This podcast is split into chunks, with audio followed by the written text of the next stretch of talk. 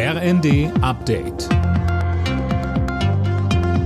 Stündlich neu. Auf den Punkt informiert. Ich bin Mia Hin. Guten Tag.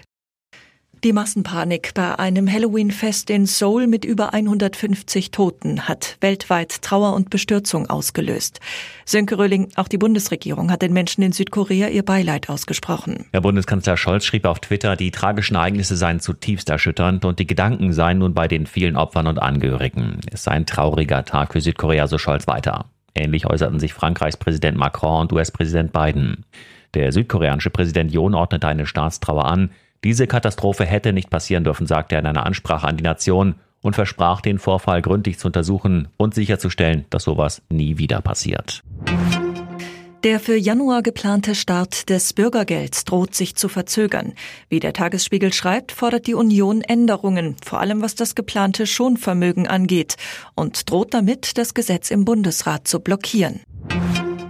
Dass Russland das Abkommen über die Ausfuhr von ukrainischem Getreide über das Schwarze Meer gestoppt hat, sorgt weltweit für Kritik.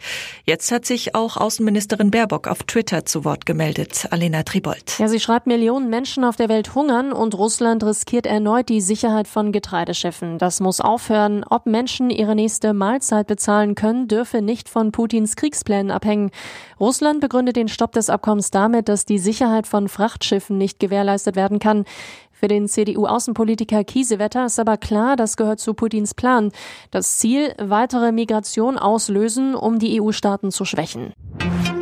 In Magdeburg hat Bundespräsident Steinmeier den Deutschen Umweltpreis verliehen. Er geht in diesem Jahr an einen Biologen und zwei Ingenieure. Letztere haben etwa ein System entwickelt, das Schiffsantriebe optimiert und so Millionen Tonnen an CO2 einspart. Alle Nachrichten auf rnd.de